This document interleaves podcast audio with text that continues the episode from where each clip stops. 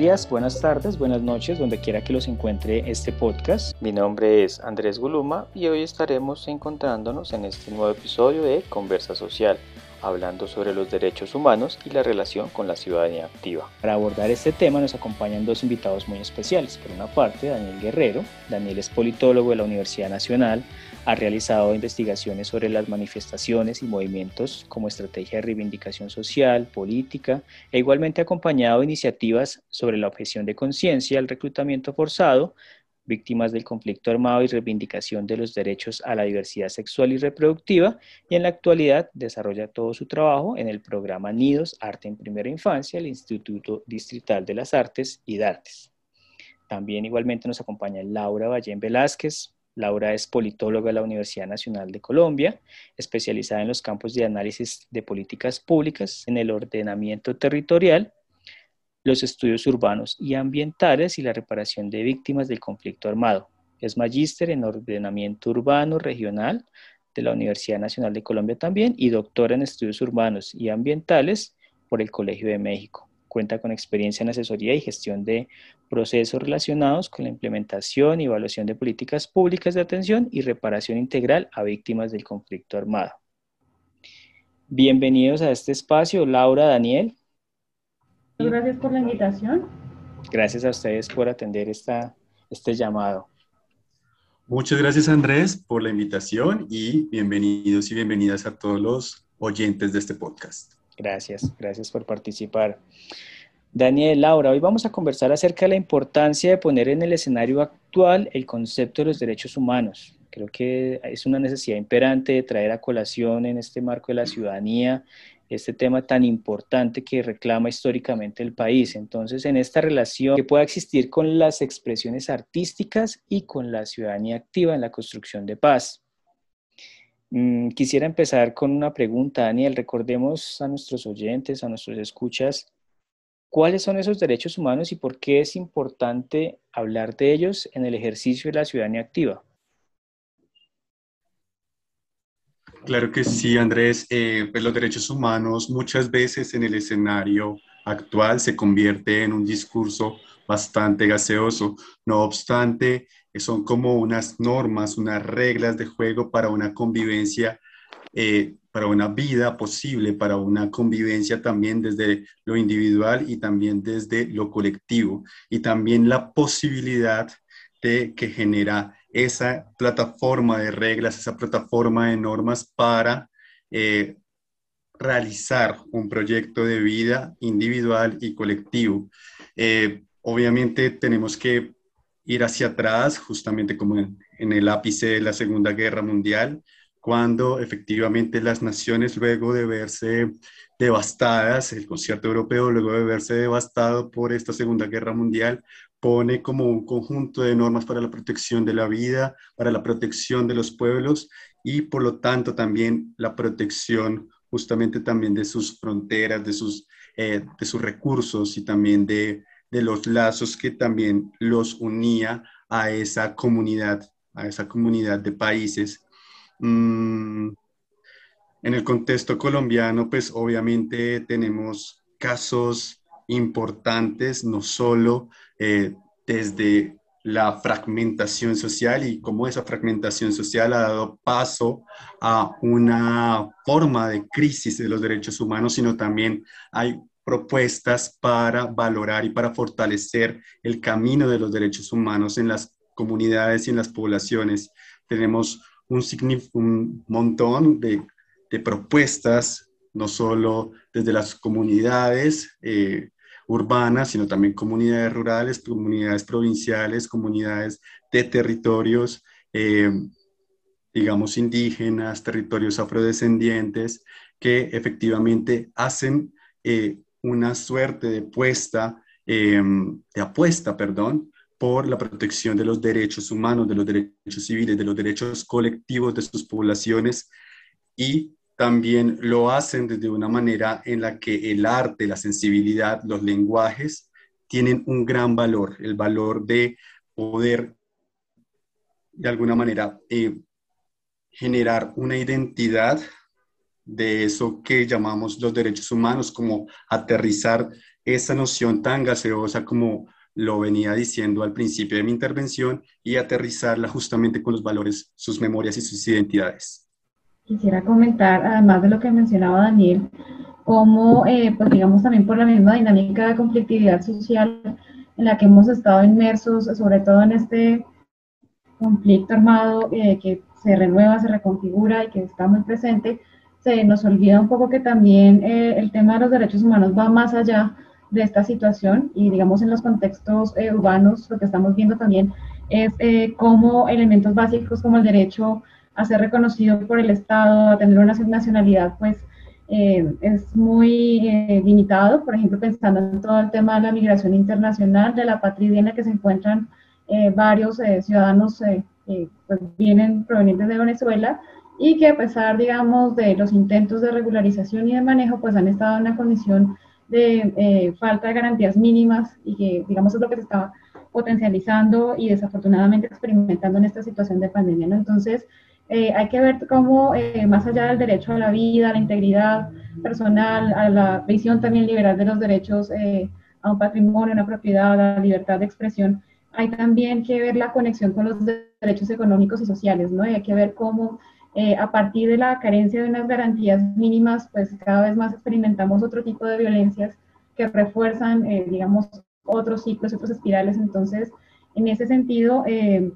digamos que el compromiso y la ciudadanía activa debe estar no solamente en esa defensa de la libertad individual, sino también en esa defensa de los derechos que tenemos como colectivos, reconocerse también esos sujetos colectivos que están en nuestras sociedades. Y en ese sentido, digamos que eh, hay una responsabilidad de, repensar también la forma ética como nos asumimos entre seres humanos, pero también con nuestro entorno natural. Laura, eh, bueno, y de acuerdo a tu experiencia en el trabajo con comunidad, ¿cuál sería esa apropiación que puedan tener los ciudadanos de hoy respecto a los derechos humanos? Porque tú mencionabas que hay una apuesta porque ellos eh, pues, trasciendan, más bien que los derechos humanos trasciendan el derecho a la vida, el derecho a un nombre, el derecho a un apellido, a una casa, eh, derecho a vivir en paz, por ejemplo. Pero como, como en la relación de tu trabajo, ¿cuál sería esa apropiación que tiene la, la ciudadanía como tal de esos derechos? Bueno, eh, digamos que hay dos dimensiones. Una, la que uno puede identificar en toda esta organización y movilización social de las víctimas del conflicto armado. Digamos que el hecho de empezarse a, concientizar de, lo que han experimentado en el marco de la guerra, el ejercicio de reunirse con otros que tienen experiencias similares, pues digamos que los ha llevado eh, a una serie de estrategias eh, de, visibilización, perdón, de visibilización con eh, otros sectores y en ese sentido digamos que se ha logrado generar también una sensibilidad frente a, lo que ha sido el conflicto para los territorios no solamente rurales, sino también fenómenos como los desplazamientos intraurbanos, fenómenos también como todas estas penetraciones de actores ilegales relacionados con grupos post desmovilización en los entornos también de las ciudades, incluida Bogotá. Entonces, en ese sentido, uno encuentra que, digamos, esa organización, por un lado, permitió que ese problema eh, se volviera un problema público y como tal, entonces existían también una serie de respuestas inmediatas institucionales que a su vez han reconocido también esa necesidad de reparar simbólicamente a las personas, de garantizar entonces a las víctimas del conflicto eh, una, eh, un resarcimiento a su buen nombre, un derecho a reconocer la verdad de lo sucedido y con esto pues digamos que se ha generado una sensibilidad en otros públicos que no han sido directamente afectados por esa violencia, pero que al mismo tiempo son parte de ese entorno violento y en ese sentido entonces encontramos mayor apertura para, eh, digamos, eh, solidarizarse y hacer parte también de estrategias que hagan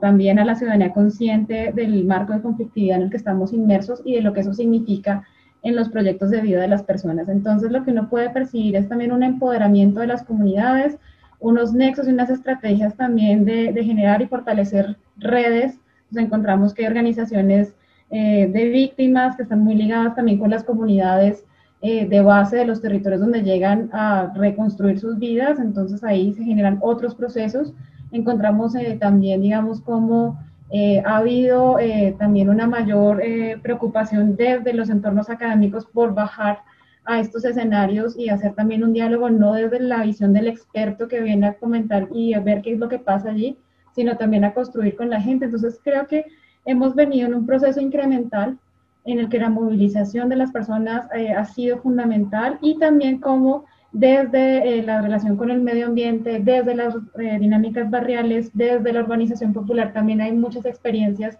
de resarcir también esos conflictos o esas secuelas de los conflictos que históricamente han existido en los barrios, pues por el derecho a la ciudad, ¿no? Por, por habitar, digamos, un espacio en estos entornos urbanos tan conflictivos.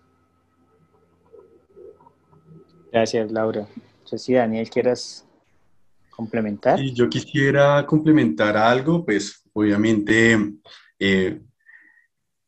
hay una visión justamente de, eh, de que la academia también está ya más comprometida dentro de eh, este trabajo que están haciendo las comunidades eh, alrededor también de ese compromiso frente a los derechos humanos. Y creo que eso es un avance grandísimo y de alguna manera me sostengo también como en la misma forma en la que dice Laura, que este es como avances incrementales que efectivamente también tienen unos ciertos obstáculos, obstáculos efectivamente del retorno de estos procesos de violencia, el retorno también de eh, situaciones de olvido, efectivamente, de injusticias también frente a los derechos y eh, pues nada, o sea, creo que hay un compromiso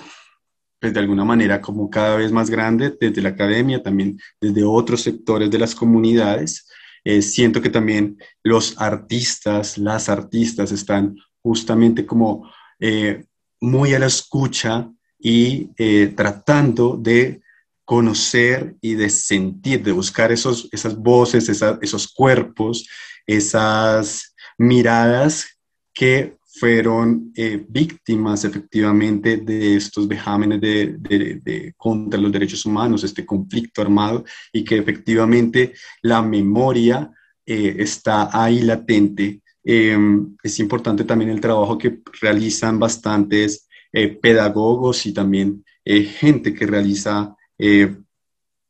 producciones artísticas alrededor de establecer la memoria como un principio de garantías de no repetición de estas situaciones que efectivamente golpearon tanto a algunas poblaciones. Y siento que eh, para mí esto es eh, este compromiso que ya no estábamos como dentro de la burbuja de lo que solía suceder en la ciudad y que de alguna manera no nos golpea, sino que de alguna manera estas, estas fronteras ya se ven mucho más mm, difuminadas o como, no sé, como son más invisibles efectivamente, porque eh, ya hay como una, una suerte de diálogo entre estas personas que efectivamente quieren hablar de su proceso de restitución de derechos, de su proceso de violencia, de su historia personal, de su memoria, y también otras personas que quieren generar también acciones, no solo como acciones de conciencia, sino acciones llamadas como a la sensibilidad de que efectivamente hubo algo que sucedió y que las garantías de no repetición es un compromiso de todos y de todas en este país. Gracias, Daniel. Laura y, Daniel compartían elementos comunes acerca de las estrategias y, bueno, cómo las comunidades se organizan frente al tema de empoderamiento de los derechos humanos y cómo han hecho frente también a las circunstancias contextuales que los han llevado, de los cuales han sido objeto a través de la violencia y la vulneración de sus derechos. Pero si quisiéramos, y haciendo un poco de zoom al respecto, si quisiéramos ahondar en qué estrategias se podrían llevar a cabo para este abordaje con las comunidades, ¿ustedes qué podrían decir a partir de la experiencia con la que cuentan? Si quieres, Daniel. Bueno, pues, pues, ¿qué estrategias pueden existir? Eh, yo reconozco que efectivamente esta educación desde la sensibilidad, desde la empatía, transforma, transforma desde eh, la noción, o sea, como la forma en la que yo me veo,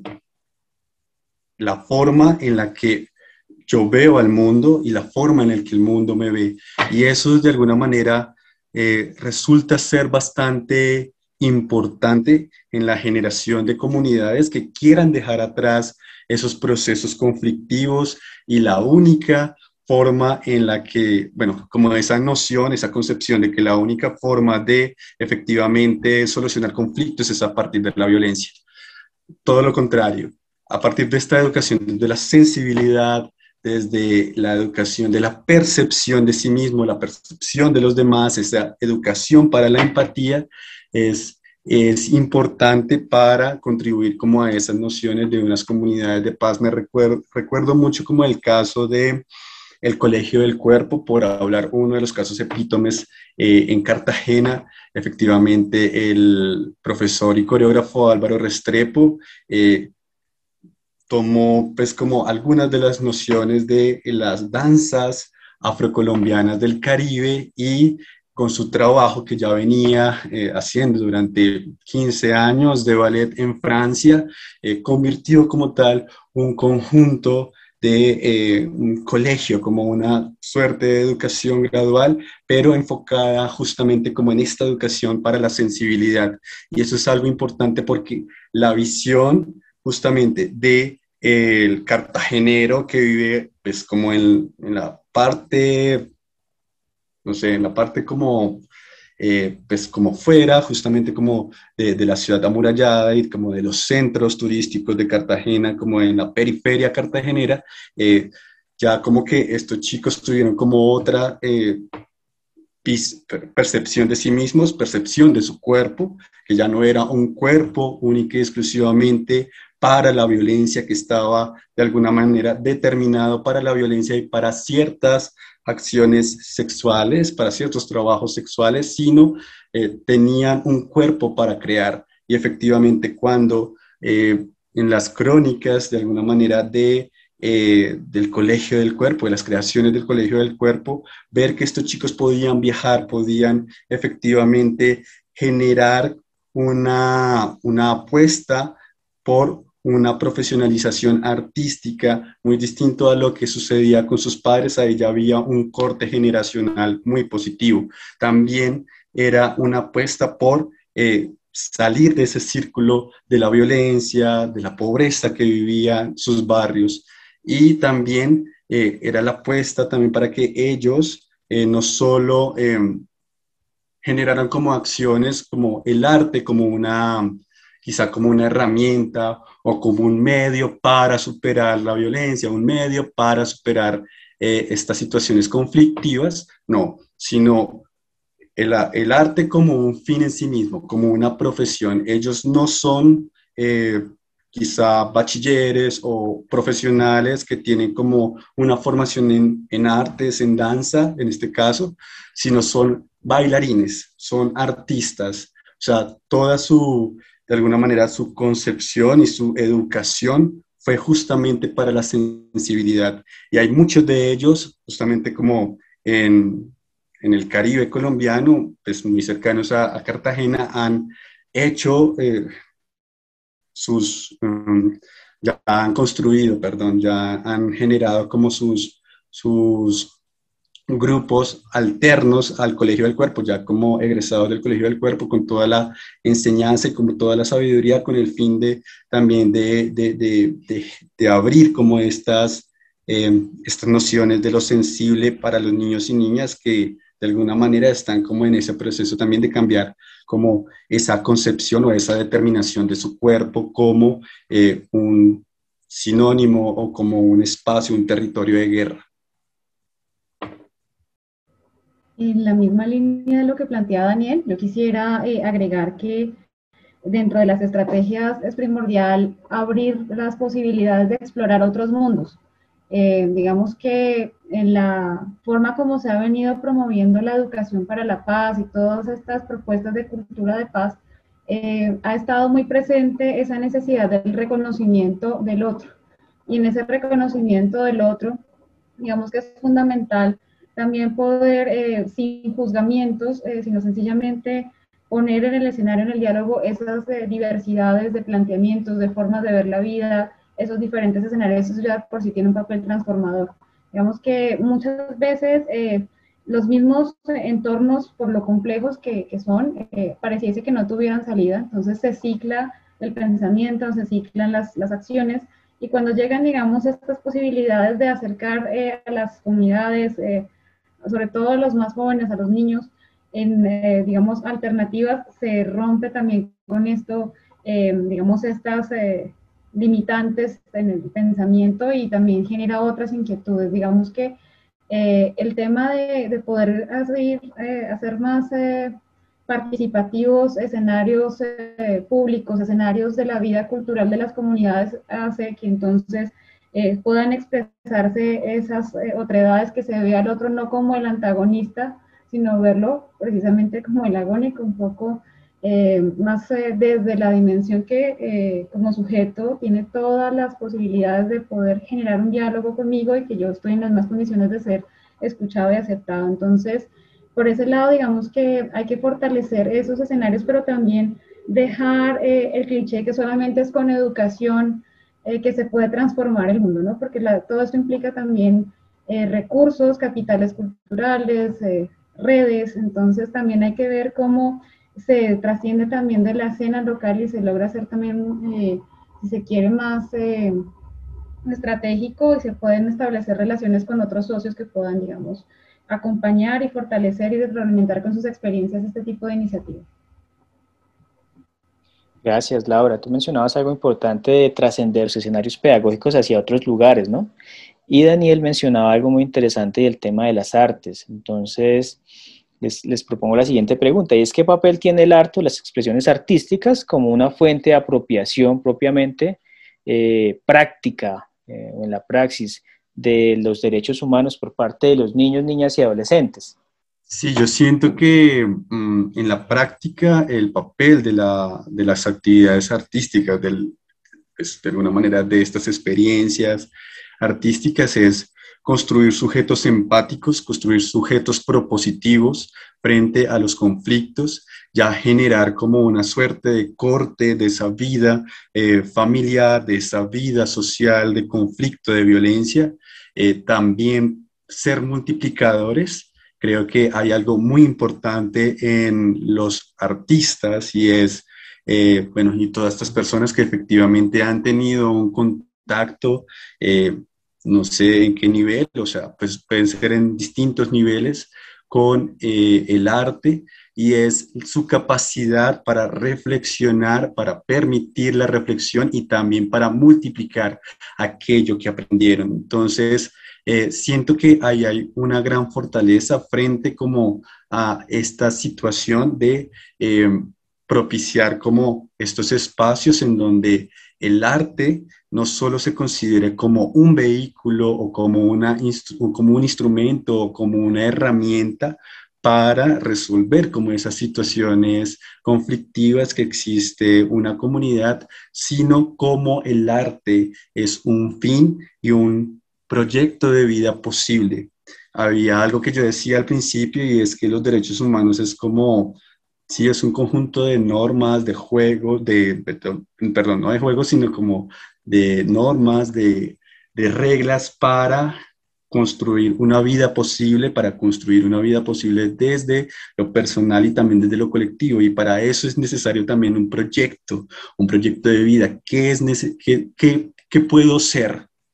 ¿Qué puedo ser en cinco años? ¿Qué puedo ser en diez años? Si mi vida efectivamente tiene unas nociones de dignidad y de felicidad también, eso es muy importante en esta, como hablarlo, en, en esta cuestión de derechos las cuestiones de dignidad y las cuestiones de felicidad, eh, felicidad, esa felicidad de alguna manera que en la que yo me sienta, yo me sienta no feliz, pero yo me sienta como, a ver, ¿cómo decirlo? Como me sienta capaz de realizar, de realizarme y de, de alguna manera como esa realización también tenga un efecto en, en mi comunidad y creo que es a partir de eso, a partir de plantearnos como estrategias en donde eh, el arte puede ser un proyecto de vida, eh, los derechos pueden ser traducidos también desde nociones sensibles, eh, la historia también puede tener múltiples cadenas, múltiples tejidos y que eso convierta una memoria y que esa memoria también de lo que sucedió antes se transforme y también efectivamente eh, genere unas garantías de no repetición y que esa memoria todo el tiempo esté generando como esos tejidos, esos tejidos de todas las personas que estuvieron, no solo los que estuvieron vinculados o vinculadas a, esa, a esos hechos, eh, pues agudos, esos hechos de crímenes, esos hechos de efectivamente de agotamiento del derecho, y es justamente como desde lo sensible, desde esta percepción de sentir que el otro, que es completamente diferente, eh, también es como que es una parte vital de mi comunidad, de la comunidad en la que vivo y es parte vital también de eh, este tejido y esta construcción. Yo agregaría lo que comentaba Daniel, eh, que hay que ver también el arte como una experiencia en sí misma. Entonces, eh, como experiencia es la posibilidad también de que esos testimonios, que esos relatos eh, de las personas frente a lo que ha sido su historia de vida se puedan canalizar para, digamos, encontrarse con los de los demás y poder a múltiples voces también ir estableciendo interpretaciones o formas de, digamos, de, entender eh, lo que ha pasado como sociedad, pero ir un poco más allá y en ese más allá entonces es reconocerse en el otro y es poder entonces con el otro eh, construir otras alternativas. Digamos que eh, aquí el, el, tema está es en poder abrir estos espacios donde las diferentes expresiones artísticas puedan manifestarse y bueno, eso también implica, pues como lo decía hace unos minutos, pues una serie también de, de garantías mínimas, ¿no? Y pues eh, eso que implica también fortalecer esas relaciones de solidaridad para eh, poder, digamos, dar esa apertura a esos espacios. Muchas veces se acusa de que no hay recursos, que no hay, eh, digamos, las posibilidades, pero lo que no se hace es canalizar toda esa inventiva para generar alternativas que no impliquen lo monetario, lo dinero, y es, digamos, salir de esa visión también, también muy consumista y muy tradicional de, ver todo eh, en la sociedad, porque digamos estamos imbuidos en un sistema económico que nos hace también creer que necesitamos muchas cosas cuando al final lo que se necesita es las ganas, la inventiva, el tener la apertura hacia el otro. Muchas gracias. Mencionaban algo muy bonito sobre el arte como esa entidad transformadora de experiencias desde ese contacto con lo sensible. ¿no? Es, es importante tenerlo en cuenta. Y, y, Laura, tú mencionabas algo que, que, este tema del trabajo de los derechos humanos y de las experiencias artísticas no puede ser algo episódico, no puede ser algo de, de un proyecto que dure con una ejecución limitada de, no sé, seis meses, ocho meses, un año, porque pues son procesos y sabemos que los procesos, sobre todo con con comunidades requieren más tiempo, ¿no? Entonces, Laura, ¿cómo trabajar de manera continua? Tú mencionabas que deberían existir algunas estrategias y pues mencionabas que en propiedad el empoderamiento de las comunidades es fundamental. Mm, pero ¿cómo, cómo trabajar de manera continua con, pues, con los derechos humanos o sobre los derechos humanos con los niños, niñas, adolescentes y sobre todo con las familias, que son en últimas ese entorno que permite eh, que trascienda esas prácticas o esas mm, acciones transformadoras y que nos permitan en últimas la construcción de paz. Bueno, digamos que mm, hay que, eh, esto que mencionábamos de la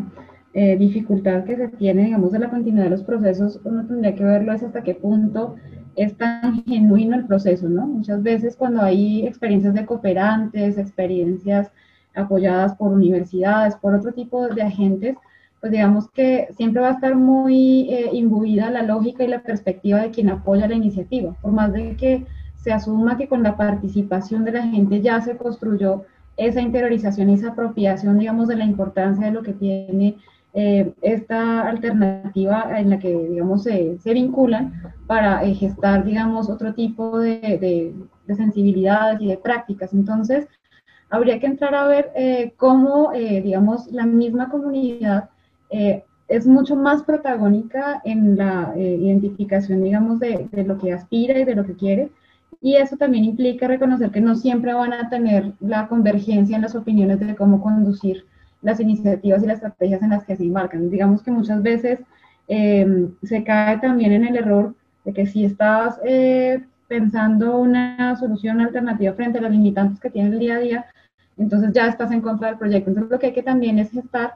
eh, digamos, una conciencia de que siempre van a existir las dificultades, las formas como las tramitamos, y también en ese trámite poder, digamos, eh, generar en los que son, digamos, actores clave, en este caso, eh, los educadores dentro del territorio, los miembros de las juntas de acción comunal, eh, pensar también en tema de, de, los líderes que también están dentro de todas estas iniciativas artísticas, como ellos pueden ser un vehículo para activar nuevos liderazgos, no que sea que está esta figura, entonces se fue el gestor cultural, se acabó,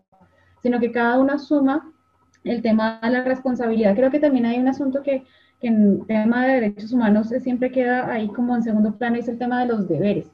Siempre estamos pensando en que se reconoce el derecho, que hay que fomentar el derecho, pero qué tanto yo estoy aportando en mi comunidad, qué tanto yo estoy aportando en mi cotidianidad con lo que me corresponde, que es hacer, digamos, de, este escenario en el que convivo con otros un lugar más amable para el otro, sin renunciar, digamos, también a la posibilidad de ver que el conflicto existe, y que por eso mismo siendo consciente de que vamos a tener diferentes tensiones, el punto es cómo vamos a llegar a acuerdos colectivos. Entonces, digamos que no tengo la respuesta para lo que preguntas, pero considero que lo que habría que pensar es cómo realmente los procesos son genuinos, cómo realmente se han interiorizado y son las lógicas de las personas en la cotidianidad las que están andando en el proceso.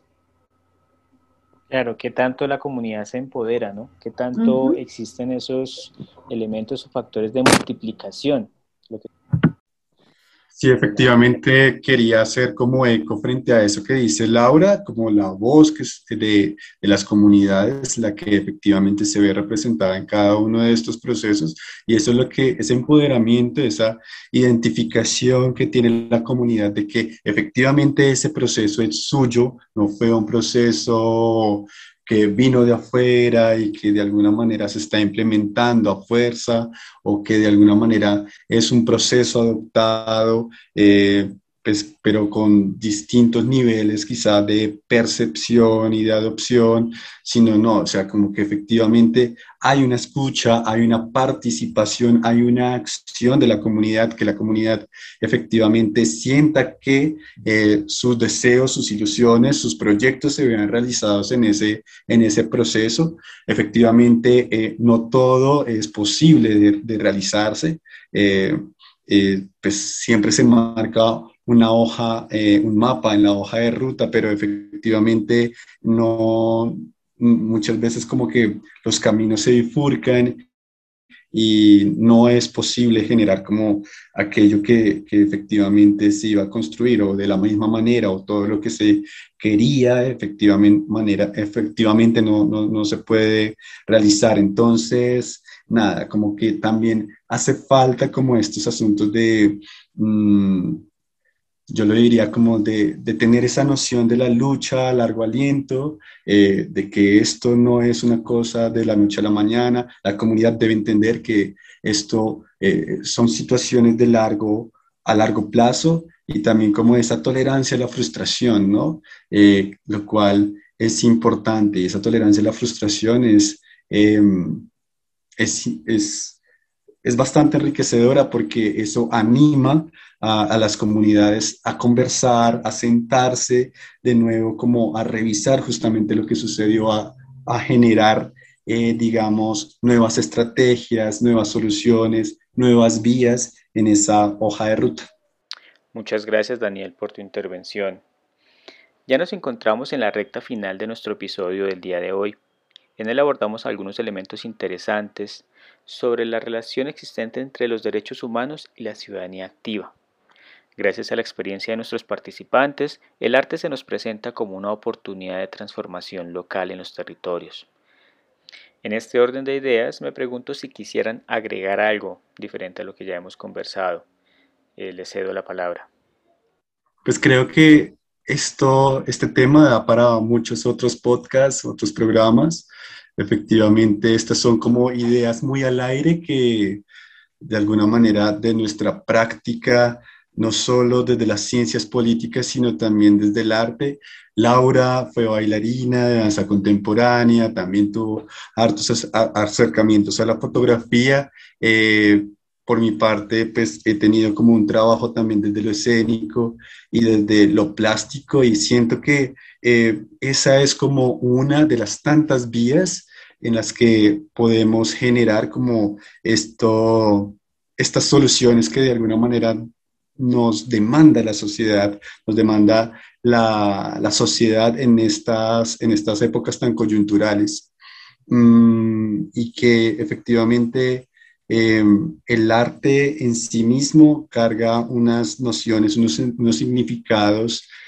tan importantes, tan valiosos, que eh, deben estar atravesados para o sea, deben estar a disposición de toda la sociedad, de todas las comunidades. Eh, el arte no es solo lo que se ve en las galerías, el arte no es solo lo que se ve en los grandes escenarios, el arte es también eh, las memorias, los refranes de los abuelos, el, el, canto del Señor que vende en las plazas, las verduras, las frutas, eso es arte, también lo que hacen los campesinos al sembrar su tierra. Esto, eso es lo que justamente eh, volver de nuevo la mirada, o yo no sé si en algún momento estuvo la mirada allí,